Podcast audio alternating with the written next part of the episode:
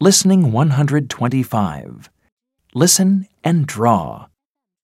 1, Look at all the animals. Let's see the giraffes first. I like giraffes. 2, And then the parrots. Parrots are pretty. I like parrots. 3, I don't like snakes.